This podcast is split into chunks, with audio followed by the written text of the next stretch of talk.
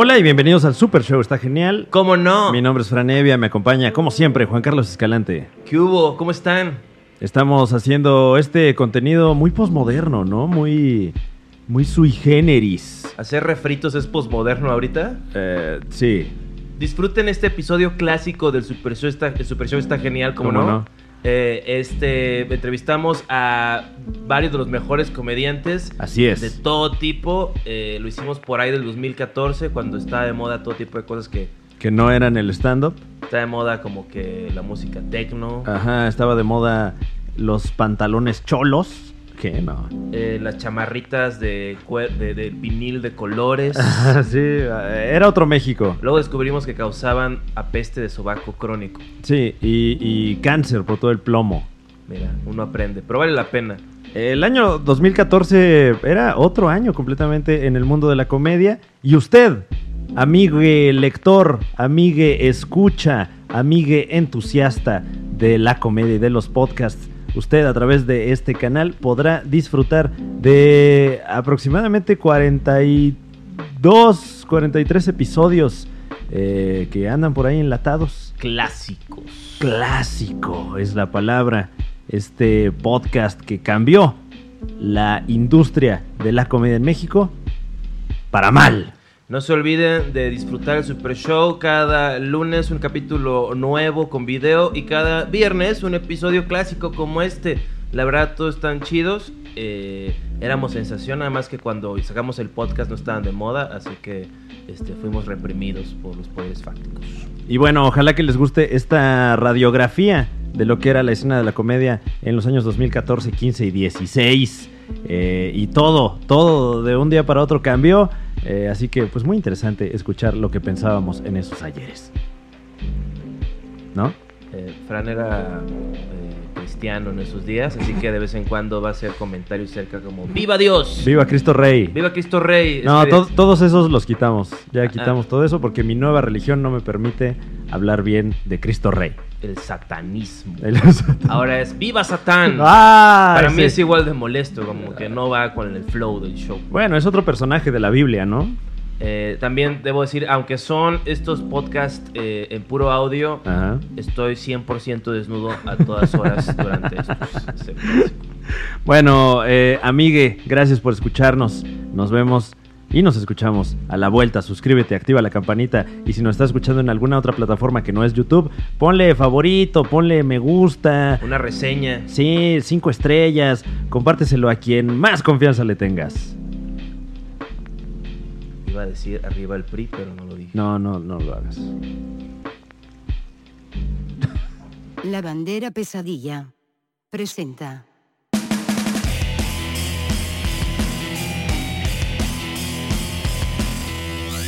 El super show está genial. ¿Cómo no? Hola, bienvenidos al Super Show, está genial. ¿Cómo no? Aquí tengo enfrente de mí al señor Fran Evia. ¿Qué tal? ¿Cómo estás, Fran Evia? Muy bien, ¿y tú, Juan Carlos Escalante? Muy bien, dijiste mi nombre, me presentaste, Así lo cual es. agradezco. Claro, era para, para ahorrar un poquito de tiempo en la presentación, ¿no? Yo creo que la presentación debe ser la parte más larga, porque ¿Sí? es la más interesante. ¿No? Mm, ya veo. Oye, ¿qué tal los shows? ¿Me alargo más? No, no te alargues más, por favor. Eh, chingón, tuve, tuve show en, en Puebla. En Puebla, muy ¿qué bonito. tal? Gracias a Jan Arenas y a la banda del Conde de Obando. Un show este muy espectacular. ¿Cómo puede ser un show espectacular si lo haces parado en una barra? Es parte del espectáculo. Mm. Fue un espectáculo ver a Oscar Mayorga pararse en esa barra. Sí, me puse a como a hacer cálculos de tensión y de, y de fricción y todo eso, pero aún Digo, así, que- Quien no lo conozca, Oscar Mayorga, pues es un, es un gran comediante. este, en un estado muy atlético. ¿Con quién Claro. subiste? Con Muy Gustavo diabético. Proal, ¿verdad? No fue el Gus Proal, este, se quedó, me parece que a, a oficiar Mr. Stand Up 2014. Uy, un error de, agen- de, de agenda. Así es. Entonces me tocó aventarme ahí este ¿Solapa?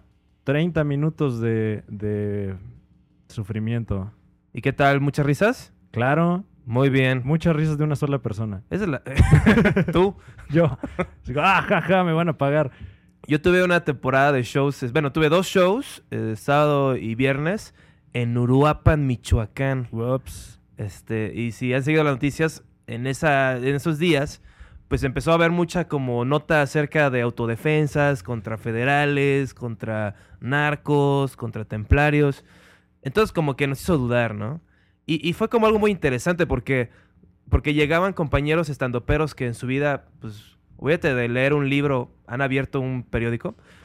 Entonces, este, llegaba así, y no voy a decir quién, pero es alguien que le gusta mucho ser la mamada de que es un chilango no fresa. Dice, Eh, Macario. ah, me dice, oye, ñero, opinamos que no deberías ir a Michoacán, bro. O sea, ahí está cabrón, bro. El padre de un pueblo dijo que se van a levantar. Y yo, güey, no mames, o sea... oye, qué bonita imitación de Macario, ¿eh? Sí, o sea, estaba mostrando el, el amor que tengo por él y sus Claro. argumentos. Fuimos allá, no había nada. Lo único, dif- lo único peligroso que estuvo allá fue que bebimos demasiado tequila Mm. y vomitamos todo el hotel. Y conocimos una chava que tenía un tatuaje de Frida Kahlo en un muslo. Y este. Por no decir la ingle, por- pues no, bueno, pues, si dijeras la ingle no estarías así como totalmente. por no decir la vulva. No, la vulva no. Esa no vimos. No, no, no. no. Fue, un- fue algo decente. Y todo bien, o sea, como que vimos como la, la banda de ahí como que fiestea muy duro, como, como tienen toda esa presión de, de- de cosas que pasan alrededor. Pues cuando a la hora de, de- de tirar cábula entre ellos, este, se pone muy intenso. Claro, digamos que se ponen muy violentos, ¿no? No, no se ponen violentos. No vi nada de violencia. Este, pero, bueno, solamente vi a Horacio tener sexo y, este, y eso sí fue muy violento. Híjole. Pero es que no es. Horacio Almada, ¿no? No. Eh, estamos aquí en- con, y con un invitado especial, con alguien que conozco ya hace algunos años. Es una de, las, de los estandoperos que pues, a más gente le gusta. Mucha gente me, me comenta que es su favorito. Eh, ha sido escritor de varios shows, incluyendo La Sopa, el Rose de Héctor Suárez, Houston tuvimos un programa. Este, y también del equipo de staff de la versión mexicana de Saturday Night Live. Y también el, el principal de lo que se llamaría el Weekend Update, que no sé si tuvo nombre en español. ¿No? Resumen semanal le van a poner si todo sale bien. Roberto Flores, un aplauso. Gracias por invitarme aquí. Está muy emocionado de recibir la invitación. No, pues claro, Roberto, que este me, me- me agrada mucho, me siento muy halagado oír tu, este, tu emoción porque igual me equivoco. Pero no, desde el tiempo que te conozco, no, no te ves como alguien que le interese mucho mostrar mucha emoción. O, me, o, o es una... No, estás en todo lo correcto. Siempre, de hecho, ha sido un problema desde que soy muy chiquito. La gente siempre me ha dicho que soy como muy introvertido, por decirlo así, y, y siento poco, que es la verdad. Siento poco, entonces no puedo demostrar mucho. O sea, no por ponernos muy heavies, pero, o sea, se ha, se ha- se ha muerto alguien este, aledaño a tu, a tu esfera y pues no has logrado tener esos sentimientos de... O sea, no digo que siempre, pero a veces pasa, a mí me ha pasado de... Pues no estoy como, no, no me... O sea, qué mal, ¿no? Sí. Fíjate, a mí me pasa mucho que cuando, cuando, cuando empiezo a llorar, porque sí lloro, aunque no lo crean, sí, sí lloro a veces. Después de que lloro, como cinco minutos después de empezar a llorar, me empiezan a dar como ataques de risa, porque estoy llorando. Entonces lloro riéndome y la gente piensa que me estoy burlando o me está dando demasiada risa que me puse a llorar, pero... Como para compensar y volver a dejarlo en ceros, ¿no? Exactamente, tengo que nivelar. Pero además te parece graciosa la escena de ti llorando. Sí, un poco, sí. O sea, sí es como un absurdo un poco para, para ti. sí, sí, la verdad sí un poco. Y, eh, y Roberto Flores este, hace stand-up. ¿Cuánto tiempo llevas haciendo stand-up? Eh, cuatro años. Cuatro. Ya cuatro años. Este, en noviembre en algún punto cumplí cuatro años de ser, de hacer stand-up. ¿Y cómo empezaste? Fue, pues, bastante improvisado, la verdad. Yo vi, fui a un show de Colin Kane cuando vino aquí a México al Wallah. Ujú. Este, una amiga que trabajaba ahí, no me acuerdo bien, me regaló los boletos, algo así. Entonces acabé yendo y le abrió Sofía Niño de Rivera. Mm. Entonces, eh, a mí me dio mucha curiosidad que ya se estuviera haciendo stand-up en México. Y me dijo Sofía del festival ese del Café 22. Entonces Sí. fui de curioso porque me, siempre me ha gustado la comedia, el stand-up, todo. Entonces dije, pues quiero ir a ver más comedia. Qué bueno que lo estén haciendo aquí. Entonces, pues voy a ir. Y ese día había uno de los del festival había cancelado y Sofía me subió casi a huevo. Y pues hice cinco minutos, improvisé ahí más o menos un par de cosas. la gente se rió y regresé dos semanas después con algo escrito y ya de allá para acá. Sí, ya, es- me acuerdo muy bien de ese festival. El Sí. que perdiste, ¿no? Sí, eh, gracias por, Claro, ¿Cómo olvidarlo? gracias por este, recordar eso, Fran. Este, No, ¿de qué? Cuando quieras. o sea, yo Cuando creo- quieras, amigo. Yo creo que fue un tecnicismo este, lo que me sacó de La esa decisión del jurado.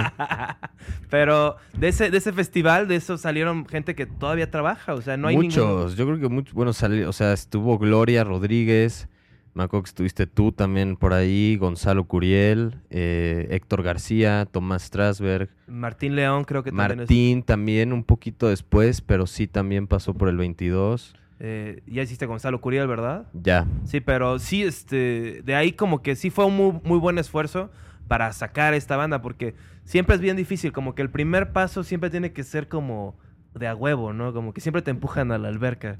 Es lo que he vivido en Sí. muchas historias de Mm. primeras veces. O sea, como Fran, ¿tú cuándo te subiste por primera vez? La primera vez que me subí fue... eh, tendrá como un año, yo creo. Pero ya te habías subido antes, ¿no? Sí, ya me había subido antes a, a hacer pues rutina en, en algún... Tenía un show de sketch hace algunos años y ahí hacía unos monólogos, ¿no? Pero tanto así como, como stand-up, como se hace ahorita, ah, tendrá un año, me subí con Gus Proal al Loki Luciano de Polanco y me fue de la verga.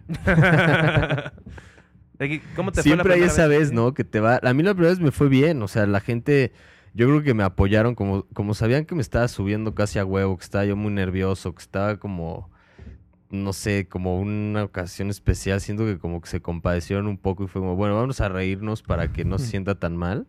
Pero no me fue mal esa vez. Ya como mi tercera, cuarta, sí tanqueé durísimo y pensé que nunca me iba a volver a subir al escenario, pero a la fecha hay shows que te va muy mal y hay shows que te va impresionantemente bien. Es, es- lo que más me gusta del stand-up, que el público, como siempre, es diferente. Siempre que te subes al escenario esperas algo totalmente distinto a la vez anterior. este, también tú te la pones como más difícil porque, o sea, más bien te pones un reto más grande porque tu, tu estilo de decir chistes, eh, más que el material, la forma en la que los dices es pues como nos estás platicando ahorita, o sea, tu estilo de, tu forma de ser que es como muy tú, de tranquilo, este, un, un ritmo un poquito más este, bajo, ¿no? Fíjate, me costó mucho trabajo al principio porque sí la gente como que, y además los temas que tocaba como que eran como medio, medio humor negro y así, entonces la gente sí decía, pues este güey viene enojado, nos va a aventar algo ahorita, así, pero este, yo creo que es parte de, de lo que siempre he dicho, que la gente es la que se tiene que acostumbrar a tu humor y no tú al de ellos. Entonces siempre va a haber gente que, que le guste los diferentes estilos. Yo creo que hay muchos que tenemos estilos muy diferentes. O sea, Sí, ustedes sí. dos junto a mí son como ardillas en cocaína de la energía que tienen en el escenario, pero este, yo creo que hay de todo, ¿no? Habíamos mucho, hay mucha variedad. Sí, sí. Y, y algo que se me hace muy, muy interesante para preguntarte es, este, ¿qué, tú qué piensas del público mexicano? Ya que estos cuatro años que básicamente como que nos dedicamos a conocerlo y a cada vez y, y a- y- y formar una imagen, porque aunque sea cada vez distinto, pues sí, sí lo ubicas, ¿no? Sí ubicas qué es lo que les va a gustar y sí ubicas qué es lo que no le van a entrar luego, luego, tienes que hacer algo antes para que le entren. Sí, yo creo que es parte de la doble moral que tienen, ¿no? Porque luego los ves riéndose. A mí luego me pasa que en mi show como que le voy subiendo un poco al tono. Si voy, como que si estoy recibiendo risas, le voy subiendo al tono, ¿no? Como para ver hasta dónde puedo llegar. Y luego sí te das cuenta como, como de, o sea, no sé, cuento un chiste de obesidad infantil y de bullying de niños obesos y así, la gente se ofende, ¿no? Es como, no, no, no digas eso. Pero hablo de un chiste de, de cáncer o así y la gente se muere la risa. Entonces, como que es esa doble moral que todavía no acaba, como que el público mexicano todavía no acaba de abrirse a reírse de lo que sea. Sí. Sí, no, en, en, en Uruapan, de hecho, la gente, como era una onda de un teatrito chico, como de unas 80 personas, y es como la gente, como que de, de, de lo que tiene negocios y que se va a conocer ahí como la comunidad, les daba pena reírse, pues, porque no querían salirse, un chiste de mota, no querían, pues, salirse del closet como pachecos o, o toda esa onda, Sí. ¿no? A nosotros nos pasó en Ensenada, que el público así, o sea, totalmente no se reían de nada. O sea, de hecho, No sé si han ido a Ensenada, pero yo llegué y era- es como un pueblito mágico de Disney, o al menos la zona en la que dimos el show. Entonces salí a burlarme de eso y a contar así como cosas que se me habían ocurrido ese día de estar ahí. Y la gente callada, así, no se reían, no cooperaban, no aplaudían, nada, así horrible. O sea, yo sufrí ese show como pocos. Y ¿Cuál- nunca... ¿Cuál ha sido tu show más culero? Digo, ya que estamos en ese En, en ámbito. eso del peor show, híjole, es que ha habido varios, pero el que más, más, me acuerdo de dos. Uno que hice, hice un show privado para una empresa como de internet, que hacían páginas de internet, algo así, y era su, era la fiesta de fin de año, y me invitaron a, el año pasado, de hecho, y me invitaron a, a s- a hacer stand-up, ¿no? Entonces yo les dije, ¿a qué hora empieza la fiesta? Me dijeron a las 6. Les dije, bueno, yo máximo a las 7 tengo que estar en el escenario antes de que la gente baile, se emborrache, lo que sea. O sea, antes de que empiece la peda, yo tengo que estar en el escenario. Y ya después de mí, ya que empiece la música, que empiece el desmadre, no sé qué. Llegué a las seis y media y ya había música, luces, antro. Aparte era como en un antrito ahí en Polanco. Entonces ya estaba la gente echando shots. O sea, ya estaban destrampados. Me acabaron subiendo como a las 8 de la noche. No, no, no, terrible. Me subí 15 minutos y les dije, ¿saben qué? Salud, con permiso, pásensela bien. y me bajé del escenario, güey. Dije, no, esto está imposible. Me abucharon. Esa Es la, es la única vez en la vida que me han abuchado. Así de, ya bájate.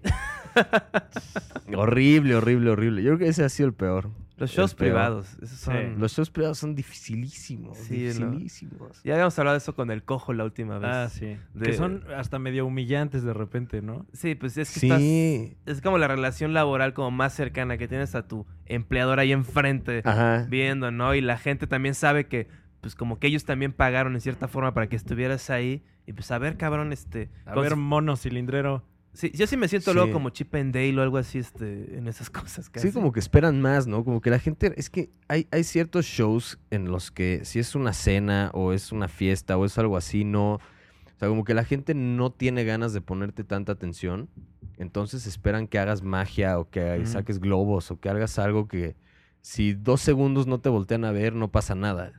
Pero si estás haciendo stand-up y dos, tres segundos no te, no te pusieron atención, ya el chiste ya no cae igual. Sí. Mm. Entonces yo, eso es lo que yo veo que en los shows privados a veces pasa.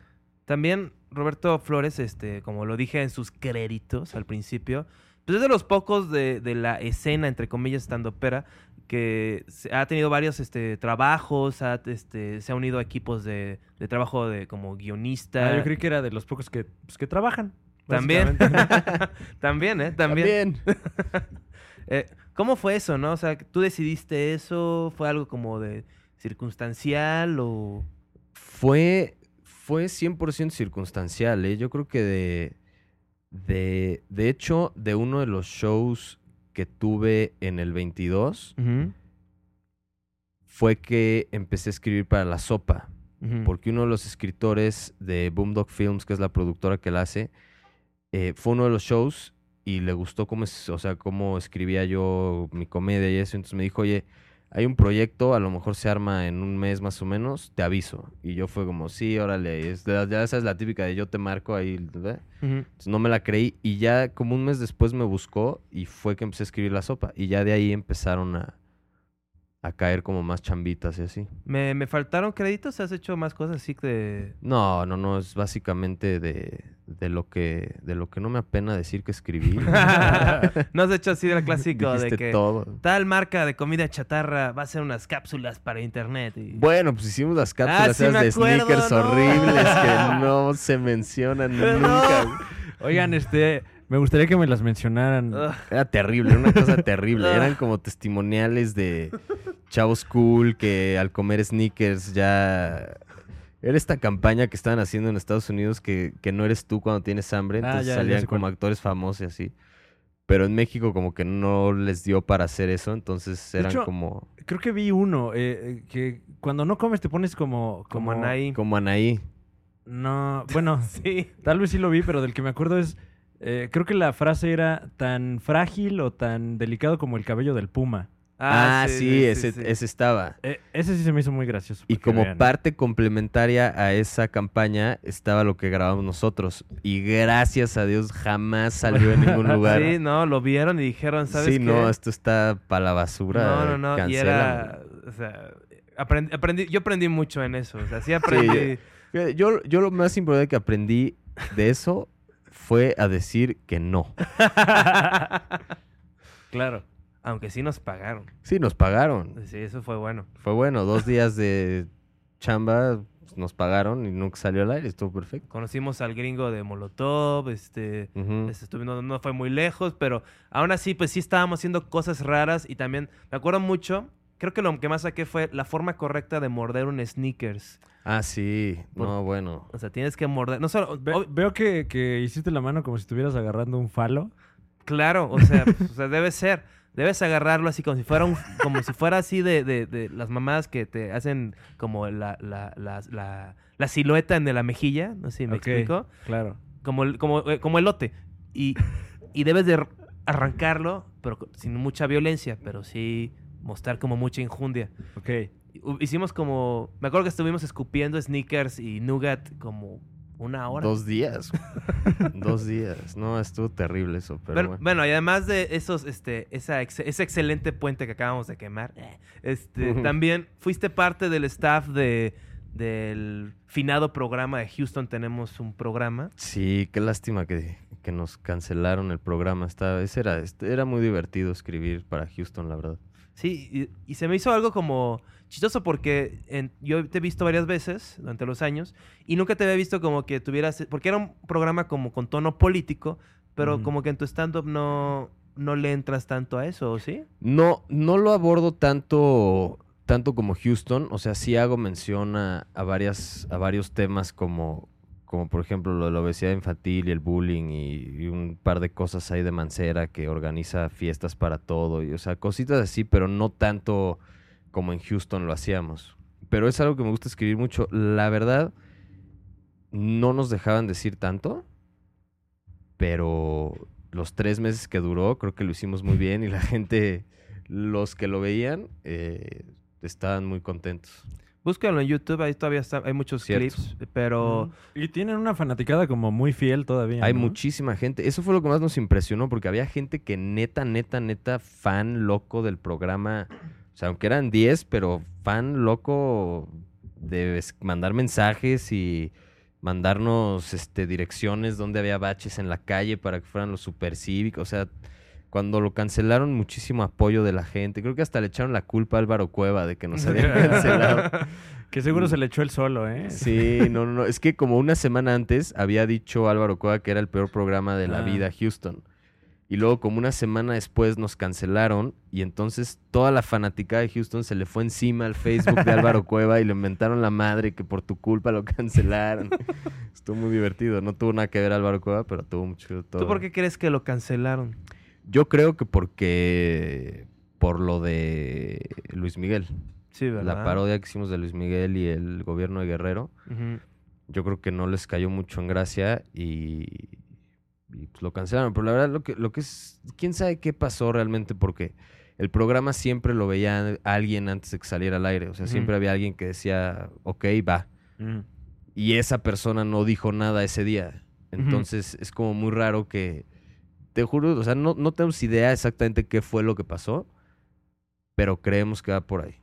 Tú no salías a cuadro en Houston, ¿verdad? No. ¿Y por qué? Fíjate que no me... En ese momento como que ya íbamos a ser demasiadas personas en el foro al mismo tiempo y de por sí, o sea, de por sí era muy difícil coordinar los diálogos entre todos porque como había guion, No estaba, o sea, no estábamos como nosotros aquí platicando y tomándonos turnos y así, o sea, ahí era neta con guion y cada quien decía lo que le tenía que, lo que le tocaba y había edición y demás. Entonces, agregar a más gente al- a la mesa se me hacía demasiado. Entonces pasé, pasé cuando me dijeron si quería estar a cuadro. Entonces, Ya, ya, ya. No, pues qué fregón. Este, y el Houston es un programa que, pues sí, yo creo que es de los programas más entrones de comedia que he visto que, que se ha hecho en México, la verdad. Así que Sí. que sí lo veo, sí lo veía y Sí. decía, no mames, qué huevos. Este, tú nunca decías, chale, este programa no va a durar al aire, ¿no? Este, Sí, siempre tuve, siempre tuve miedo. De hecho, es muy chistoso porque yo antes de eso escribía para Es de Noche. Y cuando le dije al productor de Es de Noche que me habían ofrecido la, la otra oferta, me dijo, está bien que lo hagan, pero te firmo que no dura más de tres meses. Y yo, no, es que mira, y vamos a innovar y la comedia, y entonces este, vamos a decir esto y el otro, y no, está increíble, no es que... Y me dijo, vas, te apoyo, llégale, dale, pero vas a ver que no dura más de tres meses. Y dicho y hecho, conocedor de la televisión le atinó y nos cancelaron el programa. seguro fue él el responsable. Estamos, estamos investigando, pero sí. ¿Cuánto tiempo trabajaste en Es de Noche y ya llegué con René Franco? Como seis meses. Seis meses y, Seis y, meses. este, ¿y qué tal? Este, ¿Qué has aprendido en estas chambas de, de escritora y de detrás de escenas? En el programa de René aprendí muchísimo porque es de los pocos programas, incluyendo la sopa y eso, en los que he estado involucrado también en el piso. Entonces, eh, porque me ha tocado muchas veces que es nada más escribir el guion, mandarlo y pues, que hagan con él lo que quieran. Pero aquí sí eh, puedo decir que en Es de Noche fue una muy buena escuela porque estaba yo en contacto con, este, con producción, con la coordinación de invitados, con- o sea, todo, todo, todo, me como que aprendí mucho de todo. Entonces fue muy buena. ¿Y, y qué hay de, de lo de Saturday Night Live México? Este, No tengo idea. ¿No? No tengo idea todavía qué va a pasar. Se grabó el piloto, se presentó y... ¿Ya lo- viste el piloto? Sí, sí vimos el piloto. ¿Y qué tal? Está bueno, ¿eh? La verdad es que está bueno. ¿Está chingón? Está bueno. Sí, necesita... Digo, obviamente es la primera vez que muchos de nosotros trabajábamos juntos, que escribíamos juntos y así. Entonces digo, es, es cuestión de, de acoplarse más como equipo. Pero quedó muy bien, el contenido está bien cuidado. O sea, no es el chiste fácil, el pastelazo. O sea, sí es... Sí lo ves y sí dices, ok, está escrito con cuidado. Y, y Entonces, pues a ver qué pasa. como que tiene unos valores de producción que sí apantallan, ¿no? O sea, eh, tuve oportunidad de verlo también. Y, y ves los disfraces y no se ven chafas, la escenografía no se ve Mm. chafa. O sea, tiene como el feel gringo. Sí. Y, y creo que Eso es muy, muy importante. Y no, no por ser tan... Porque más que gringo, de calidad, ¿no? O sea, porque así pasa eso de, de que ves algo así de... de- ya sea de, de cualquier televisora y de comedia, sí tiene que ver que se ve el foro este tristón, se ve que todo está o mal iluminado o demasiado iluminado, oscuro, raro, se ve como el triple casi. Y como Sí. que luego, luego te, pues, te ubica en una... Dice, ah, este es otro programa de chafa que no quiero ver, ¿no? No, pero lo que pasa es que sí se pueden hacer buenos programas. Lo que pasa es que no es, o sea, no hay mucha inversión en cuanto a, en cuanto a hacer bonito el programa. Entonces, yo creo que es un riesgo que, que en Saturday Night Live están contemplando tomar y ayuda a que el programa se vea mejor. ¿Tú, ¿A ti te gusta la... O sea, tú eres fan, así has visto así como de comedia mexicana? O sea, ¿tienes como algún referente así que te guste? Que me guste, no, he- no he visto mucha comedia mexicana, para serte honesto. O sea, sí he visto películas, o sea, me he echado las películas de Cantinflas, hasta las del Santo, que a mí me hacían reír mucho por lo absurdas que eran. Eh, o sea, todo ese tipo de cosas sí he visto. Por ejemplo, lo muy viejo de Héctor Suárez también lo conozco. De Derbez, pues también conozco mucho lo que ha hecho. Eh, ¿Quién más? Bustamante me encanta también cómo trabaja ese güey. Pero así que digas, estoy muy, muy, muy empapado, no. No, no, no. No, no, no. Como que nunca, siempre me fui más por ver comedia o gringa o inglesa o de otros lugares que no ¿De fueran. qué otro lugar de Australia? De Australia. Sí. Y digamos, poco. angloparlante, pues, ¿cuál es tu, tu comediante favorito, vaya? O, o- o qué fue lo que te llevó a...? Es que esa es la pregunta más difícil, pero yo me acuerdo que creo que lo primero, más o menos por la edad que tenía cuando salió, este Seinfeld, yo creo que es de lo primero que vi como, como que pues, es lo que te daba la tele de paga en México, ¿no? Como Ujú. que es lo que a lo que tenías acceso. Friends, por ejemplo, también seguía mucho Friends antes. Sí, la, la gente no toma mucho en cuenta el valor que tenía el canal Sony, la verdad. Sí, no, ahí O sea, pasaban todo. Sí fue como un antes y después, por lo menos para mí. Sí. Este, sí tenía acceso como a canales, pero luego los quitaron. Antes te dejaban ir todos los canales este, de abiertos de gringos. Pues antes Y- te acuerdas que estaba NBC y ABC y Sí. esos estaban, los veías en vivo con lo que estuviera pasando allá. Sí, y luego los cortaron. Y, y como que de repente, pum, salió Sony. Y de repente ahí tenías este Friends, Seinfeld y este y otras series también, este, y te daban que digas, bueno, no son como que la comedia más como Fraser también pasaban. Everybody Loves Raymond, todas esas las pasaban ahí. pero te enseñaban pues como un entorno de producción profesional, así de, de chistes, son fábricas de chistes esos programas, es Sí. uno tras otro. Era muy diferente. Pero este, pero tú, eh, me, me gustó la pregunta de, de Fran, me gustó la parte de, de que te hubo alguno que hayas visto y que lo viste, ¿sabes qué? Pues yo podría hacer eso que, que estoy viendo ahí, No, ¿no? no hasta que me subí en el Café 22. O sea, hasta que viste a Sofía y a O sea, este- yo había, hasta que lo tuve enfrente, fue que me animé a decir, a lo mejor podría hacer esto. y, pero ¿por qué? O sea, se desmitificó o cómo? No, no tanto que sea, eh, o sea, como que ya, como que saber que lo estaban haciendo aquí y estaba yo y me subí así a la de a huevo con Sofía y te dije, pues, ¿qué puedo perder? O sea, son cinco minutos de mi vida, si nadie se ríe, me bajo, nadie sabe que estoy aquí, no le dije, después, de hecho, dos semanas después que regresé, nadie sabía que iba a regresar. O sea, creo que a mi mamá le dije así como, voy al cine, ahí nos vemos después. O sea, nadie sabía que iba a estar yo ese día en el escenario. Entonces, yo creo que me ayudó también como a, como a verlo más como de desmadre, sin tanta presión. Y, y pues ya de ahí para acá, pero no, nunca, o sea, yo jamás me hubiera imaginado estar escribiendo o haciendo comedia hace cuatro años, jamás. Y, y la gente que le dijiste no lo tomó así como raro, así de que, que le decías, no, es que ahora soy comediante. Fíjate que sí un poco, porque había yo trabajado un poco en publicidad y, en producción, en tele, y así como algunas cositas que no me acababan de convencer y como que no sabía yo realmente qué quería hacer. Y me fui a vivir seis meses a Puebla, luego regresé, y ahí fue cuando, esa segunda mitad del año fue cuando vi a Sofía y empecé todo. Entonces sí la gente estaba como, ¿y de dónde? ¿Comediante de dónde, güey? Yo nunca fui el cagadito de mis amigos, nunca fui en las fiestas, nunca el centro de atención, o sea, nada. Pero sí, yo me imagino que sí era la onda esta del clásico, de que, que no es el cagadito, pero que de vez en cuando la saca, ¿no? Así de... Ah, sí, bueno, sí, fan de joder a la gente. ¿Tú eras bully en la escuela? Sí, por supuesto. O sea, sí aterrorizabas a las niñas gordas. Sí, bueno, sí, yo y mi grupo de amigos no éramos... Éramos queridos porque éramos buena onda, pero sí hubo gente... Era- éramos queridos y Ajá. temidos. Éramos queridos y temidos, porque sí hubo mucha gente que molestamos muy, muy, muy fuerte, la neta. De hecho, hace como dos años, este, hace como dos años, un- uno de mi generación me platicó, organizó una fiesta de Halloween en su casa, ¿no? Como para reunir a la generación. Y mandó mensaje de Facebook a todos los que tenía. Y hubo varios que contestaron así de yo jamás regreso a, con esa calaña de generación. Los odio, güey. Así, gente súper resentida que se traumó para siempre. ¿Nunca hiciste llorar a nadie? Así, este... No, que me acuerde, no. Yo sí. Yo sí hice llorar a, A tus alguien. papás, güey. No, mis papás no lloran. Ellos me hacían llorar. Todos a mí. los días. Todos los días se acuerdan de lo que estás haciendo y dicen, no. Pude haber hecho algo de provecho. Pero no, este... De hecho, mis papás los sí son muy hippies. Como que les vale madres que estoy tirando mi vida a la basura.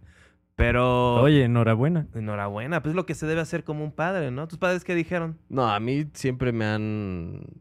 Como que he intentado... Yo me acuerdo que también una vez intenté ser creador de perros. O sea, tenía... ¿Qué? Tengo un bulldog y entonces lo fui a concursar y entonces me fue medio bien. Y entonces ese día dije, güey, voy a ser un criador de perros ahora. Y como que he intentado de todo. Entonces mis papás ya dicen así como, güey, pues lo que sea que hagas, te apoyamos y vas. ¿Hacías eso de que lo hacías como brincar los obstáculos al perro? No, eran, no eran de, de eso, eran los otros que nomás dan como la vuelta así, van todos. Entonces, ¿tú lo ibas todos- paseando? Ajá. Y ya, pues, ya era criador de perros y. ¿Qué más cosas locas has hecho así de...?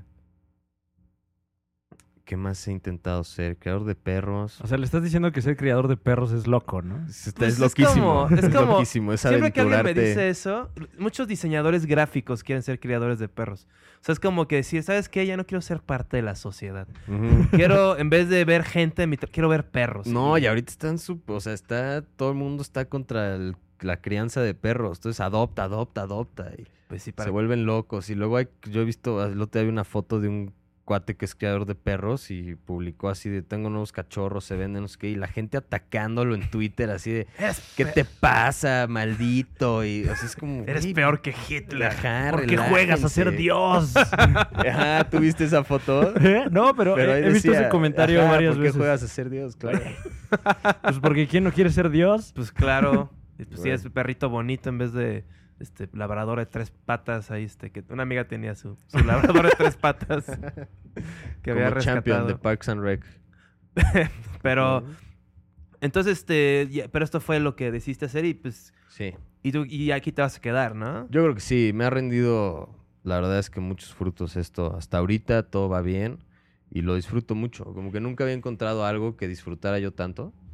Entonces, pues mientras se pueda y se arme bien esto. y Yo creo que la escena va creciendo, ¿no? O sea, cada vez es más... Me da gusto. Muchos dicen que, ay, es que salen hasta de las coladeras y todo. O sea, yo sí estoy de acuerdo que hay que, que hay que tener cierto filtro en cuanto a como calidad por no, o sea, no, no con la intención de, de decir que uno es mejor, uno es peor, pero sí como, Un o sea, estándar. no todo mundo puede ser estando pero, ya sabes, no todos los que se suben ya son estando pero. Luego pasa que ya todo mundo es estando pero. Entonces, como que sí, sí hay que ubicar bien a la gente que, que realmente Nombres, está nombres. haciendo esto y compromete.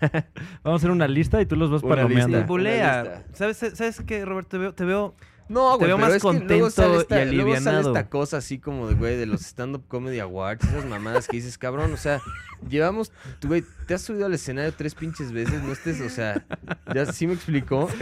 O sea, güey, gente que viene un día al open mic y al día siguiente ya tiene, güey, mi show completo, o sea, no, güey. O sea, son cosas que tienes que ir, o sea, eh, nunca le has dicho sí la neta a alguien así de no, porque no, pues a mí no me interesa meterme en... pero nunca nunca has llegado a alguien que diga, "Oye, oye Roberto, este, ¿me das tu opinión honesta?" y se la dejas ir. Sí, si me la piden, sí la doy, pero si no, pues que no... Pero nunca has hecho después de eso pues des- básicamente destruido sus sueños. De- Solo hubo una vez, de hecho Daniel Sosa, ubican a Daniel Sosa. sí, sí. Cuando Daniel Sosa era muy, muy, muy joven y muy, muy novato en esto, que creo que Daniel es de los pocos que ha crecido mucho Sí, así como realmente trabajado en su comedia. Eh, pero yo me acuerdo que Daniel me mandó un video de YouTube de un show que hizo en quién sabe dónde, ya ni me acuerdo. Y me preguntó así de, por favor, dime neta, neta, ¿qué opinas? ¿Qué piensas? ¿Qué debería yo de hacer? Bla, y sí le dije, bueno, está bien. Si quieres mi opinión, ahí te va, güey. Esto está mal por esto y por esto y, por esto. En, vo- en vivo, en vivo, por no, Facebook. por Facebook Ah, me bueno. contactó. Entonces ya le contesté por Pues Facebook. un parrafín ahí, ¿no? Ajá, De- un parrafín de- de odio. diciéndole que, güey, tienes de los 10 minutos que grabaste, tienes 7 minutos de paja, hiciste reír tres veces, este, bla, bla, bla, así todo el choro. Y, y es algo que ese güey aprecia mucho que yo le haya como contestado eso. Y sí es un güey que ha trabajado, la neta, muchísimo. Lo vi hace como dos semanas, me tocó con Apps. Estuvimos, Estuvimos juntos, ahí, ahí en el cuevón. en el cuevón. Y la verdad es que rifó, ese ¿no? güey Me se contaron. rifó, se Sí. rifó muy, muy cañón. Sí, a mí también me, me ha pasado eh, eh, recientemente que alguien, este, no va a decir quién, pero que también está empezando Nombres, y nombres. se, y se subió, no sé quién es, está empezando. Y, y me dijo así que, y lo vi en vivo, y me dijo, ¿qué opinas? Y la neta le dije, el problema es que tu, tu show debería durar cinco minutos, no Claro. 15. O sea, no, ese es el error más común, ¿no? De que este ego como, pues, malsano que dice, no, pues, soy un tipo muy cagado con muchas gracias, mucha gracia, voy a echarme 20 minutos, ¿no? Cuando, pues, Es eso que, es, es que pasa, o sea, tú, tú tienes tu rutina como muy armada, ¿no? Y tienes los chistes que funcionan. Y luego quieres meter cosas nuevas. Pero esas cosas nuevas las tienes que probar dos, tres, cuatro, cinco, seis, diez veces hasta que cuaja un chiste. Entonces realmente para irle quitando lo que ya no te gusta y metiéndole lo nuevo, pero ya es material fuerte, o sea, toma tiempo. Entonces luego muchas veces Me estaban platicando también de alguien en, en- en un show también hace como dos semanas que pon tú que eran cuatro comediantes, cada quien tenía 20 minutos, ¿no? Y se sube a hacer una hora. O sea, dices, Mm, primero respeta el tiempo, ¿no? Porque hay otros tres que se tienen que subir, entonces cáete al hocico y bájate a los 20. o sea, la neta, eso también, güey, respetar el tiempo creo que es muy importante.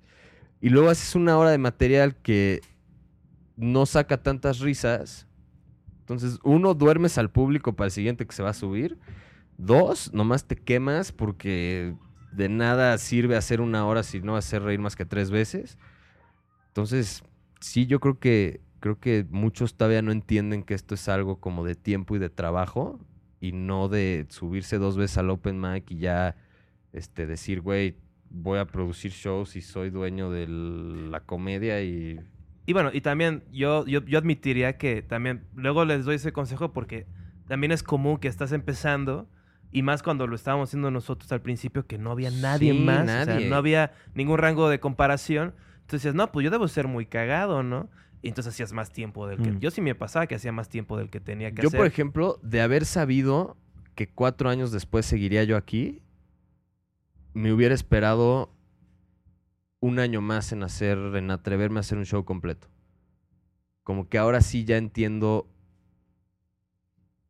cómo tiene que estar el material para poder hacer un show completo, para hablar 45 o 50 minutos. Entonces, sí me hubiera esperado un año, punto Sí, no, para pues, pulir más el material, dejarlo más sólido, menos paja, más armado, más todo, en vez de rifarme a decir, "Puta, pues a ver cómo me va. O sea, ¿no te ha pasado? Porque a mí me pasó hace muy poco. De hecho, en, en Uruapan me pasó. Que para mí era muy importante que el show hiciera reír mucho. Pues porque fui hasta allá y la gente es la primera vez que ven un show de stand-up. Entonces, la primera noche me fue bien. Pero luego me bajé y dije, es que este chiste, ¿por qué lo digo? O sea, siempre lo digo y no, no saca una buena risa.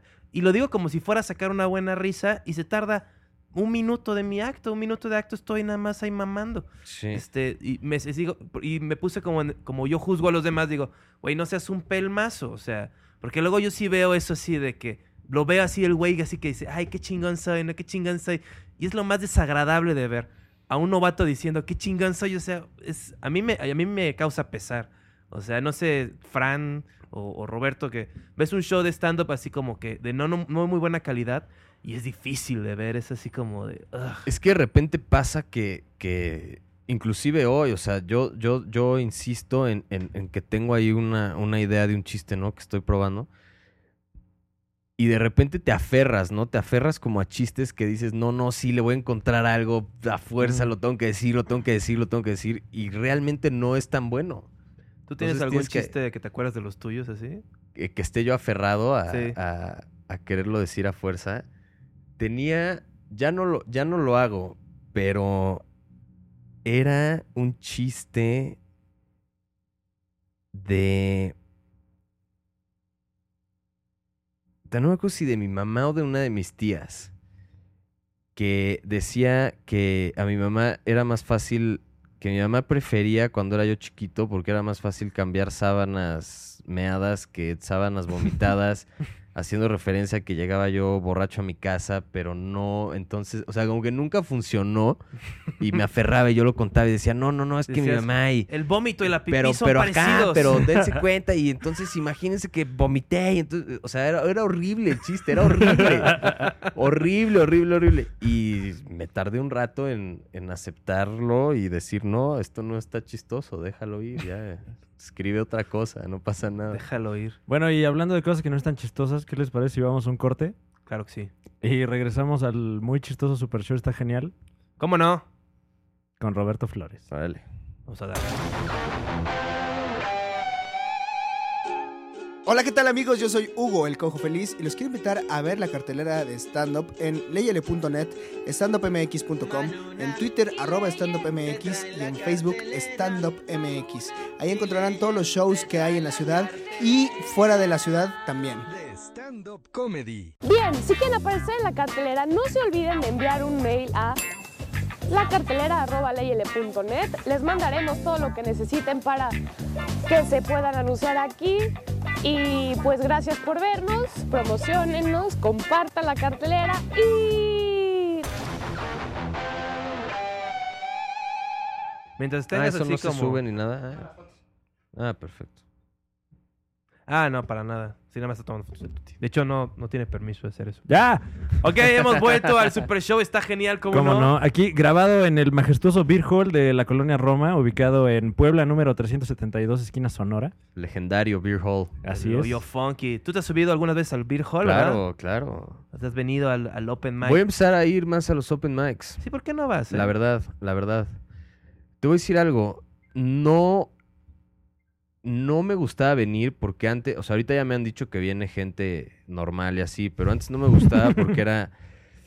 O sea, habíamos puro comediante en el público. Y es nefasto. Es desesperante hacerle un show a comediantes. No sé si les pase, pero es. O sea, es como. Como que no lo ves con ojos de ganas de reírte. Lo ves como con. A ver, te voy a analizar, a ver qué vas a decir ahorita, cómo construiste ese chiste, de qué va.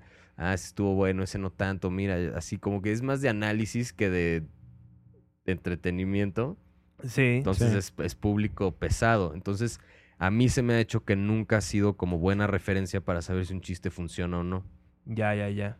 Sí, no, yo estoy de acuerdo. Yo creo que para aprender así de un chiste, distinguirlo, más bien es como... Es pues, como para... sentirte cómodo contándolo, ¿no? Y Sí, así para como para tú, ya. ajá, para decirlo.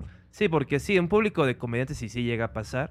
Pero luego, pues es parte del appeal, ¿no? Que, que ya, y ahora, y ahora que hay más gente de todo tipo, pues ya se vuelve un poquito menos como específico, ¿no? Como Sí. estrecho, así de, de este tipo de humor, ¿no?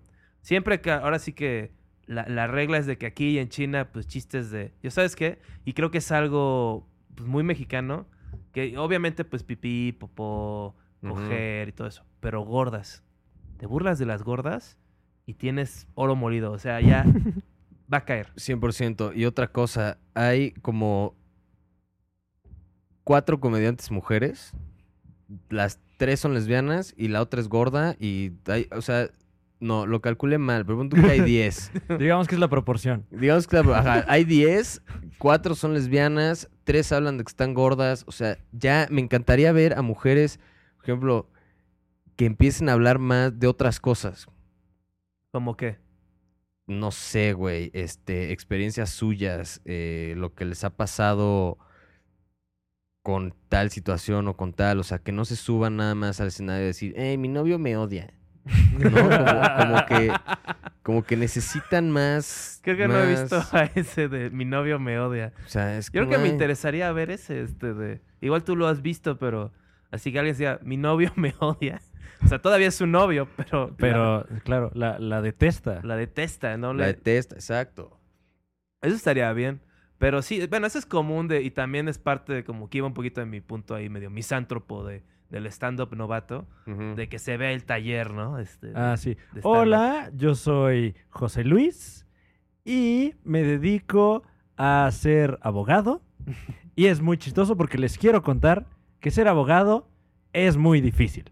Y ahí pues ya fue como un minuto de nada. De nada, pero es que, es que es que es eso. Bueno, o sea, la verdad es que de los talleres que yo me acuerde, han salido pocos Mm. que realmente digas así como, güey, estos son buenos. Del, del de Sofía han salido un par, del tuyo también conozco un par que han salido que son... Pero que son- yo creo que le estarías de acuerdo trabajando que, bien. que no es por el taller. O sea, no, o no, sea, no, no. Yo creo que hay gente que, que sí sirve tomar un taller y sí sirve aprender cómo escribir chistes y cómo estructurarlos y qué tipos de chistes hay y demás. Pero yo creo que mucho es, es, es como tu persona en el escenario y como el delivery que tengas, el timing que tengas. y- No, y el trabajo que le metas. O sea, y el la- trabajo. o sea, la verdad es que luego, luego se nota un chiste trabajado y uno que es nomás como... Como que está ahí más o menos. Sí, como nada más ahí, este, chafón. Como el de mi mamá y mi vomitada. Ejemplo perfecto del mal trabajo. Oigan, espero no, no interrumpirlos mucho, pero aquí en el Super Show está genial en ese afán de comercializarnos. Tenemos una mención Sí. Ok. eh, que quiero hacer a continuación. Ah, eh, Amigo estando pero, ¿necesitas equipo para tus shows? Esto me lo mandaron, es un texto que... No me estás ¿Quieres que te preguntando pongamos música como de fondo? Así como, Ah, no estaría mal, ¿eh? Amigo estando pero, ¿necesitas equipo para tus shows? No se te olvide que Edgar Villa, Villita, es el del audio. Ah. Y renta equipo como cañón seguidor, iluminación, audio, micrófonos, tarimas, pantallas, escenografía y videoproyectores a los mejores precios. Además, servicios de DJ y karaoke por si el stand-up no es lo tuyo. o para Eh. ponerle, ¿no? Para ponerle... O sea, que al final del show haya un poquito. Nunca ha sido un show. y ¿Ya acabaste la mención? No, todavía no. Continúa. Pueden contactarlo en Villita Comedy con B chica y doble L, obviamente, arroba gmail.com o en Facebook como Villita Comedy todo junto al teléfono 55 39 28 74 12. Lo voy a repetir, 55 39 28 74 12. Eh, no tiene eslogan, así que le voy a inventar uno. Está muy padre. Villita Comedy. Villita Comedy, él puso el cañón de los shows que hizo en el Casbah. Así es. Que, que Mm. salva ese lugar porque hacían los shows y no, pues, clásico Sí, porque la comedia no, ¿eh? Este, llegas y dices, puta, pues sí, los comediantes medio culeros, pero qué bien se veían. Y si llamas ahora, te podrás llevar un micrófono extra en la compra de... Pues yo Mira. maté, yo maté en ¿Qué? el Casbah. A mí me fue bien, creo. As- Nada más no se rieron porque eran priistas y ya estaba hablando de Polet. Y, este, y luego, luego todos, ¡Ah! así nada más se vio como el aire se le salió a la, a la habitación. Pero pues, ¿cómo saber eso, no? O sea, ni modo que esté preguntando si... O sea, yo voy a contar ese chiste de, de Polet hasta que alguien me haga algo. Va, va a ir como creciendo. Ok. O sea, cada- Pues la otra vez alguien casi te hace algo en, en Santa Fe. el, el- el tío de ¿Les ha pasado que alguien se les ponga el pedo por algo que dijeron en el escenario? Así como después del show de, oye, no me gustó esto que dijiste o así. Pues no así como, como ahí en, en un bar afuera del show, pero la primera vez que me subí a Están Parados, Mm. me cayeron un chingo de mensajes personales de la comunidad judía, Ya que salió al aire. ya que salió el aire, Ok. por un chiste que conté, que ya no cuento, pero la verdad me gusta mucho. ¿Tú sabes por qué no hay rabinos pederastas? No. Porque todos los niños judíos están bien culeros. y pues ya lo conté ahí en la tele, se me hizo fácil. Y un chorro de señoras judías. ¿Y no te lo editaron? No, lo dejaron. No puede ser. A mí me editaron, la última vez que me subí a, a, a Están Parados, me editaron un, un chiste de Jesucristo. Whoops. Es que Jesús Sí. es el... Sí, Pinches sí, sí. racistas, güey. Sí, los judíos que se jodan, ¿no? Sí, me editaron el de Jesucristo y otro, no me acuerdo cuál, pero mi rutina de durar siete minutos acabó durando como tres, así de todo lo que le habían mochado. Chale. Sí, espero que, que- esta vez no me editen nada, porque también conté un chiste, grabé la semana pasada y Mm. conté el chiste ese que tengo de que quiero tener hijos y quiero tener uno negro y uno asiático. Entonces no sé si me van a censurar ahí de que estoy... Pues es súper racista el chiste, pero no sé si lo quieran. Yo pensaba que no te, te- no te subías están parados, pero este, tú vas cuando te invitan. Me subo, sí, la verdad es que sí, sí me gusta grabar, pero me subo de repente porque también como, como está toda esta cuestión del material, entonces como que me gusta subir con, con, con material que sé que va a funcionar y luego como que con ciertos espacios de tiempo, porque si no ya todo el mundo te ve en la tele y ya luego no quieren ir al show y te dicen, "Eh, es que te he visto ocho veces en la tele y dijiste lo mismo que hoy. Pues sí, güey, pero pues no me veas ocho veces en la tele. O sea, Ten una vida. ajá. Sal de noche. Vea shows de, de stand-up. Vea shows en vivo, es otra cosa. Es... Al- Algo que yo quería preguntarte, porque ya has tenido chance de tar- estar un poquito en, en la industria. eh, ¿Tú cómo ves así como, como el futuro? Pues, ¿cómo, cómo lo, lo... ¿En qué forma lo ves? O sea, ¿En tu bola de cristal, o, acaso? este, En mi bola de cristal, no, fíjate, creo que va a crecer. O sea, no puede no crecer porque está, cada vez hay más y cada vez hay más gente que trabaja y que escribe mejores chistes y que eh, empieza a hacerse como de un grupito de fans.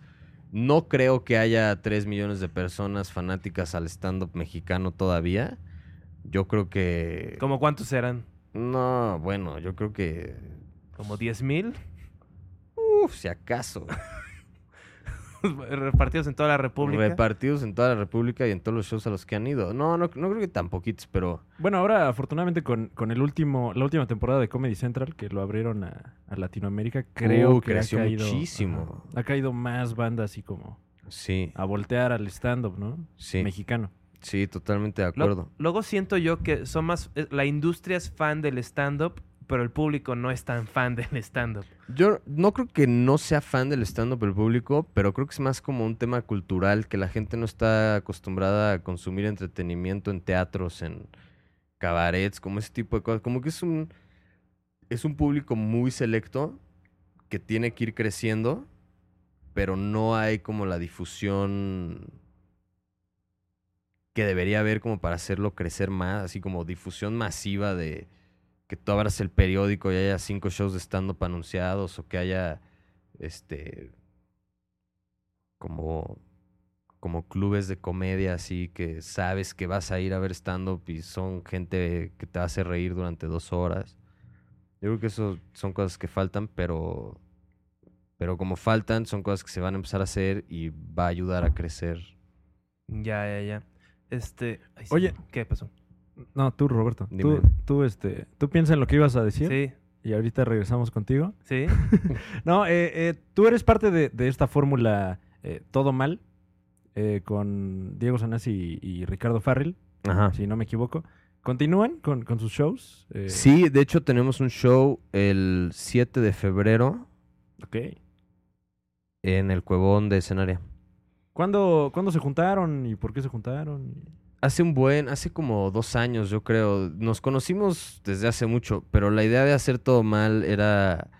Primero queríamos hacer sketches para subirlos a YouTube y luego ya no, y luego sí, y entonces eh, que uno trabajaba acá, Diego estaba en las agencias de publicidad que le quitaban su vida, luego Ricardo entró, deberían estar trabajando, o sea, como que se complicó todo y decidimos que nos íbamos a juntar cuando pudiéramos para hacer un show que se llamara Todo Mal y ponerle títulos estúpidos como Mis Reyes Magos o Felicidades Jesús y cosas así de, de acuerdo a la fecha ¿Cómo se llama este? al show. Este no se va a llamar, este se va a llamar Todo, Todo Mal. tamal. Todo tamal. Todo tamal. de la Candelaria. Este, No, este se va a quedar como Todo Mal tal cual. Ya, ya, ya, Sí. ya, ya. Pero no se confundan, yo estoy eh, el jueves anterior. ¿Con el- Cayendo Mal? con Con Cayendo, Mal, que está todo bien. Pero yo que te quería preguntar. Deberían hacer uno ustedes con Roberto y ellos y Sí. con Gon Curiel que se llame Cayendo Todo Mil. No, no suena como una buena idea, ¿No? más bien es como una, Cayendo mil una mal. tontería que dijiste ahorita. ¿Tú crees? Yo creo. ¿No estarás equivocado? Igual, o sea, todo es posible Sí, en, bueno, en un universo matemático. pues, Son, pero- son opiniones, ¿no? De- sí, de hecho, eso es lo que es. este, Claro.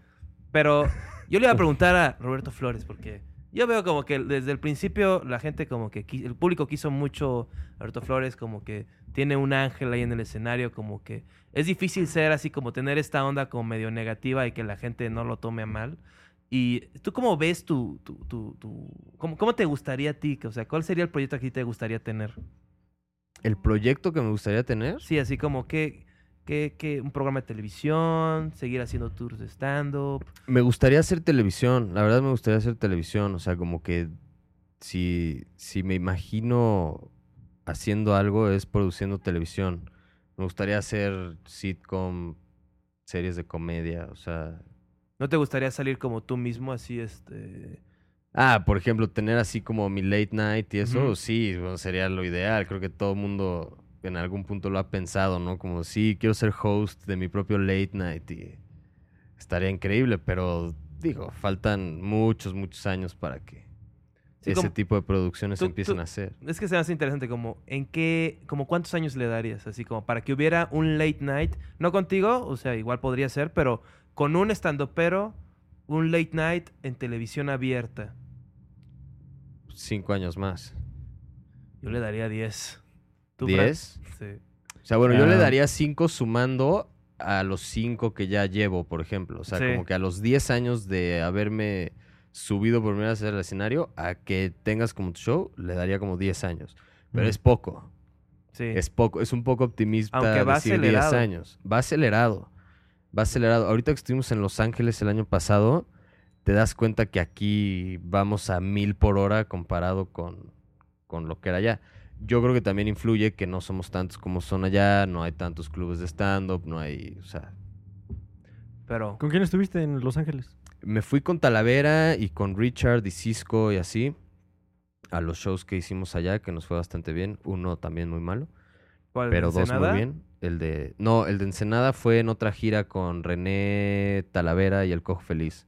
Ya, ya, ya. Que esa también estuvo buena. En Tijuana, la gente increíble. En... Fuimos a Ensenada, a Tijuana y a. ¿Rosarito? No me acuerdo. ¿Mexicali? Mexicali. En Mexicali también la gente increíble. Eh, ¿Pero cuál fue el que salió mal de los de Richard Bella? Uno que hicimos en un como restaurante colombiano, que era como el cumpleaños de la prima del dueño y entonces había una mesa como de 20 señoras del cumpleaños y nadie estaba poniendo atención. No, horrible, horrible. También fue de los shows que más sufrí. Así, al- o sea, yo iba a hacer 15 minutos y a los 7 me volteé con Cisco, que era el host ese día, y le dije, güey, por favor, ya ven por mí. Con la mirada le dije, güey, ya esto se acabó. Y entonces le dije así como, güey, voy a bajar. Y yo, bueno, muchas gracias, bye. Se subió Cisco, presentó a Talavera. No, había abierto Talavera, luego, luego yo, y luego cerró Richard Villa, que levantó el show impresionante, porque, güey, lleva 13 años haciendo comedia Sí, y conoce máquina. todo tipo de público y cómo hacerlo y cómo jalarlos y cómo levantar. No, o sea, ya acabó el Hace show bien, pero... de sonido, todo. el micrófono lo usa como crea El banco. figuras, ¿mande? El banco utiliza como, como Utiliza todo. a su todo y-. Arranca la alfombra del escenario y lo usa como capa, o sea, todo. Escupe fuego. Escupe fuego. Pero sí, ese show estuvo, estuvo difícil también. Fran, ¿hay tiempo de hacer el open mic? Claro que hay. Open mic es la sección del show, del super show está genial, ¿Cómo no? en la cual el invitado es invitado a contarnos uno de sus chistes que está trabajando, que está viendo, que no ha tenido chance de probar y nos lo cuenta y después las cosas se ponen muy incómodas. Ok, a riesgo de hacer el oso aquí con algo que no está tan preparado, voy a... Justo ayer se me ocurrió uno que decía... eh, lo- no, ahorita como que hay mucho gay, ¿no? Como que ves cada vez más gays. Sí. Y no digo que esté mal ni esté bien, pero pues ya como que cada vez más, ¿no? Y entonces luego resulta que hay gente que sale del closet y las mamás comentan así como, ay no, pero no creo que sea gay. O sea, yo alguna vez lo vi con novia. O sea, eso es, eso es como decir de los vegetarianos, así, no, no creo que sea vegetariano. Yo alguna vez lo vi con una hamburguesa. no, este, no creo. Y por ahí empieza el chiste y tengo que hacer más de eso. Y luego, este, ah, escucharon esta cosa de que el, de que hay un nuevo brasier que solo se abre, se, se abre con el amor verdadero. ¿Qué? ¿Qué? Ajá, güey, es un brasier que está conectado por Bluetooth a no sé qué cosa y entonces detecta las pulsaciones del corazón y entonces detecta si realmente el cuerpo está realmente como emocionado con la otra persona y enamorado y la madre. Entonces solo cuando siente eso a través del contacto con tus manos se abre. güey. Ok. Entonces yo digo que ese es un pésimo invento, güey, porque los hombres somos pésimos, o sea, somos excelentes mentirosos. Si podemos convencer a una mujer de que la amas, ¿cómo no vamos a poder convencer a un brasier? ¿no? Como verlo a los ojos, brasier. Te amo. Tener A unas huevo. flores. Se me hace muy absurdo.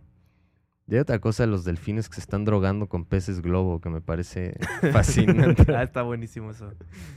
Todavía no hay nada, nada ahí, pero se me hace algo, algo digno de comentar.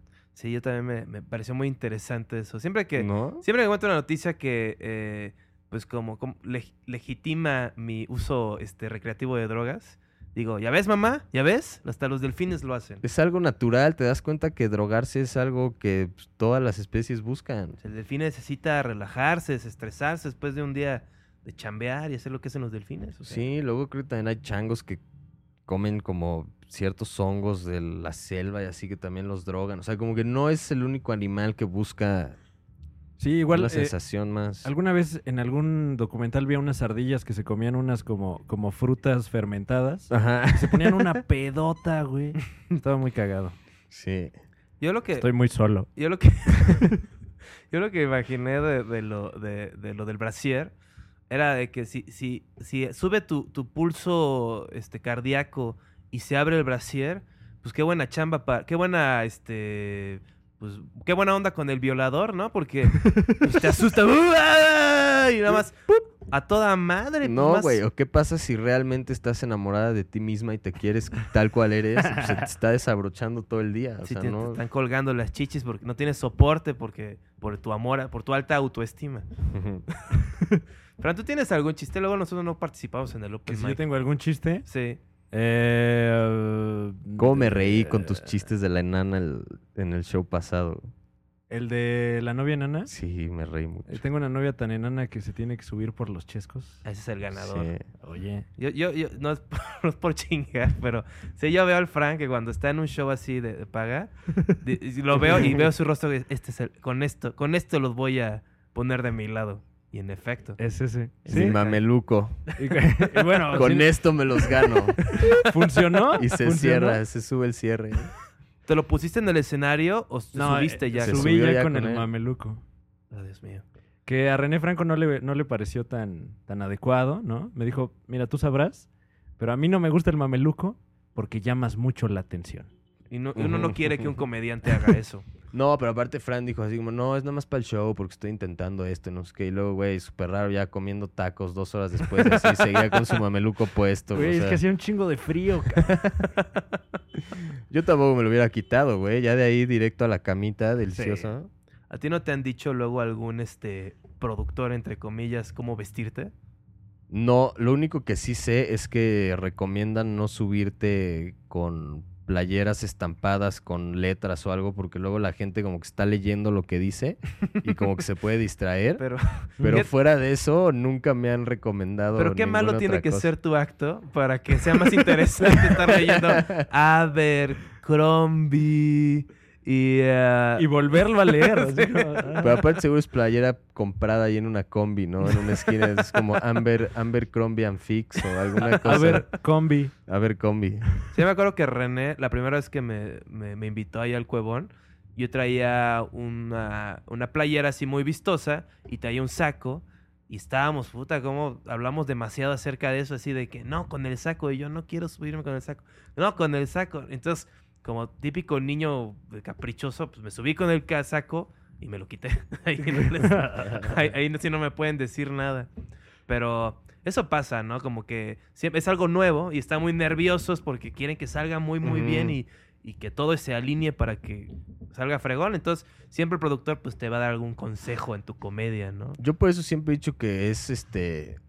O sea, es cosa de subirte al escenario y ver qué funciona. O sea, si subes con una playera rosa, con una playera con letras, con un mameluco de elefante, con lo que quieras. O sea, la única manera de saber si funciona es subiéndote y probándolo. Entonces es, es, es de prueba y error. Entonces, si un día tu playera no te sirvió, pues güey, la siguiente súbete con otra y a ver qué pasa. Sí, no, yo, O sea, el- realmente. ya que te puse a ti a decir los chistes, Fran no dijo ningún chiste nuevo. Ah, Es que no he escrito nada últimamente. No quiere quemar su material en el podcast. No, pues. Yo tengo, Bueno, yo, yo, lo que he estado haciendo últimamente, dices. el más nuevo que tengo, es uno en el que agarro y me digo, el stand-up debe ser sobre temas, yo doy talleres, y, este, y el stand-up debe ser, siempre, siempre hay que estar dobleteando, Ay, ay, ay. este, sobre temas como que la gente pueda identificarse, ¿no? Entonces, por ejemplo, yo, eh, pues odio lavar la ropa, ¿no? Odio lavar la ropa, no me gusta agacharme, alzar los brazos, tocar ropa húmeda, me da asco todo eso, ¿no? Bueno, la primera vez que probé mi propio semen fue este, después de una situación y él visto que cae, o sea, por- nada más por el shock de eso, o sea, por lo menos obtengo una respuesta, o sea, aunque sea ¡ah! o este, no mames, o, o algo así. Y siempre hay algún enfermo, usualmente un hombre, que se ríe más fuerte que todos los demás y ni siquiera es comediante. Siempre hay un chiste, siempre hay un chiste que o saca un ugh o un uh o una risa, o siempre hay un chiste que con cada público tiene una, una reacción diferente. Pero yo creo que es parte del matiz del show, o sea, Sí, es divertido claro. oír esas risas. O sea, que nadie se ríe. Es, es, es inherente. Yo tengo uno que, que también digo que, que una prima se embarazó, no es que ya no va a poder tener hijos, ¿no? Y luego digo, la que sí quiere tener otro hijo es mi tía, pero yo ya no quiero. y entonces en ese momento también me pasa esa misma reacción, ¿no? Unos se ríen, unos aplauden, otros como que se... ugh, así es, es muy divertido. Sale muy bien. Mm, ahorita estoy haciendo uno que, que, híjole, no, no he querido subirlo a un show porque no sé cómo lo va a tomar el público en general, pero ha caído bien con los comediantes. Me subo y digo que que pues sí, ¿no? Los chistes son muy graciosos, pero ¿dónde está el discurso? ¿Dónde está el discurso? Vamos a hablar de los temas que interesan, de los temas importantes. Eutanasia. Y me pongo a repetir eutanasia, sí, eutanasia, eutanasia. Y la banda pues empieza a reír de, de la repetición, ¿no? Ajá. Y digo, eutanasia. Grave, ¿no? Grave. Pero tiene el acento en la penúltima sílaba. Eutanasia. Y entonces lo, lo vuelvo a repetir, pero con aplausos. Eutanasia. Y pongo a la banda a repetirlo. y pues la gente se engancha. Están diciendo una cosa horrible. Y ya nada más digo, bueno, este, no tengo remate, pero lo que importa es el discurso. O sea, Pero, eres un... Es que sí, está, este, está haciendo trampa. ¿qué? ¿Por qué? Está, está haciéndote de... Es que, sí, es, es- es que sí es eso. O sea, de repente llega un momento en el cual pues estás viendo, ah, pues tengo estos recursos a mi disposición. Sí, o sea, por, por lo mismo te digo que me da cosa que solo funcione con comediantes. Pero no creo. O sea, yo creo que ya el público... Es que al público Es le gusta aplaudir, repetir lo que dice el comediante. Ahí, ajá, exacto. Pues, pero por ejemplo, puedes decir eutanasia. Desconecto o no a mi abuela. O sea, algo, algo Ah. que, que le agregue al, al, al- Claro, bueno, eh, sí. O sea, como algo al final que sea como el. O sea, ya hiciste el aplausito y la risita y el todo, y ya como la Mm. repetición y eso. Y algo que cierre como diciéndoles. No, no era, no era broma, no estamos todos aplaudiendo, ahí les va un putazo que. Ah, pues creo que podría funcionar. Yo lo ¿eh? que había pensado a ver que, que está diciendo Bob, este, era de, de, que, de que dijeras que si el público se queda callado y dices, "Ugh, a ver, eutanasia es cuando... Y les explicas, pero así como de forma más condescendiente, así como, es como cuando la abuelita y así como... Y nada más insultarlos todavía más. Pero ahora sí que no... Luego, luego no, me, no caen mis chistes, así que este no sería el mejor para darte consejo. Si lo quieres trabajar, puedes irte al A- taller al de Juan. Carlos. Claro, te- yo te ¿Dónde te pueden encontrar para, para tu taller? Pueden buscarme en, este, pues, en cualquier lado. Lo pego en postes, este, afuera de Casa Azul, ahí me, me siento en la banqueta y este. y repartiendo flyers a los chavas, aspirantes a actuación. claro, para que. Ahora sí que lo que sea, les encanta tomar talleres a, a la banda artística Ajá. mexicana. Sí, ¿eh? De lo que sea. De lo que sea. Voy a hacer un taller de danza, buto y stand-up, así para que tenga todo lo. Y parkour Puta, también. ¿No se acuerdan de un güey que, que una vez fue, creo que al taller de Gomis, que fue a hacer como danza interpretativa con stand-up? No. Pero era algo terrible, terrible, terrible, terrible. Neta, contaba un chiste y se tiraba al piso, entonces decía, ahora soy un dragón. O sea, no, algo, algo surreal, muy... Sí, el stand-up no debe ponerse demasiado artístico o pretencioso. Usualmente no. Más bien nunca usualmente funciona, No, sí, no. no, sí, no. O sea, sí, No, tiene, tiene que ser más, más cagado que, tiene, que sí, otra cosa. tiene- y si va a ser artístico, tiene que ser artístico estúpido. O sea, no puede ser artístico de, ah, es que qué bueno es para la pantomima. O sea, qué hueva. ¿Qué le importa? O sea, Él hace clown, ¿eh? él hace clown, él fue a Francia. Ujú. sí, güey, no manches. Ay, ay, ay. Frank, ¿cómo vamos de tiempo? Pues ya le estamos pegando, ¿eh? ¿Estamos Ya. pegando? Pues bueno, Cabrón. Pues chicos, yo creo que Listo. es buena hora porque ya llegó Gon Curiel. Ah, chinga. Y está todo este estresado, está golpeando la pared, está este como Gon Curiel es, que todo el mundo sabe que es un tipo muy iracundo. Todo el mundo sabe, eso no saben de él, pues se sube al escenario, es muy agradable y muy así, pero, güey, verlo abajo y... No mames. Una vez me apuñaló afuera de, del Neta. hueco. Con un cuchillo, No, con una pluma así. para que empiece a escribir. Nada más porque dije que su chiste del cajero no estaba tan cagado. Empezó. Y te robó los 3 mil baros que había sacado el cajero. Además. Pues sí, así, así hizo Zulana, también es este, es un ladrón profesional. Así ha hecho Zulana, el Curiel. Así es como, como Cat Burglar, así de, de obras de arte, así este, como tipo este Pierce Brosnan. Pero Roberto Flores, qué chingo que viniste. No, hombre, está ustedes genial. por la invitación me la pasé muy bien. oye, ¿dónde te puede seguir la modesta gente que nos sigue a nosotros? La modesta gente, me pueden seguir en arroba rob tal cual, así estoy en Twitter, Instagram, Facebook, Vine, todas las redes sociales que existen. Eh, me pueden seguir ahí. El 7 de febrero nos vemos en el Cuevón de Escenaria. Y próximos shows, pues chequen mis redes porque no me acuerdo ahorita Excelente. qué sigue. Fran, ¿Qué? ¿tú qué onda? ¿Qué? ¿De qué? ¿Qué me miras, güey? O sea, ¿Qué? ¿qué? te- qué? O sea, ¿Eh? ¿Te gusto o qué? ¿O qué? No me No. mires, no me mires, güey. Bueno. Bueno, eh, sigan el Super Show, está genial en Facebook. Diagonal. el, sup- el el Super Super, Show. Show. Búscalo en iTunes, suscríbanse, pongan buenas reseñas, nos echan mucho la mano con eso. Eh, Fran, síganlo en Twitter como... Arroba Frankenstein. Qué cosa tan horrible. eh, Eh, el mío es mejor, el mío es arroba juanescaliente guion bajo. No, pero mejor Bueno, franevia.com. antes era peor, era Juanes Caliente 1, Sí, que significaba que ya había otro güey que tenía Juanes y Caliente. no me lo quisieron dar. Y este... ¿No? Chequen nuestras redes para ver los shows y sigan escuchando Super Show, está genial. ¿Cómo no? Nos vemos la siguiente, gracias. Adiós.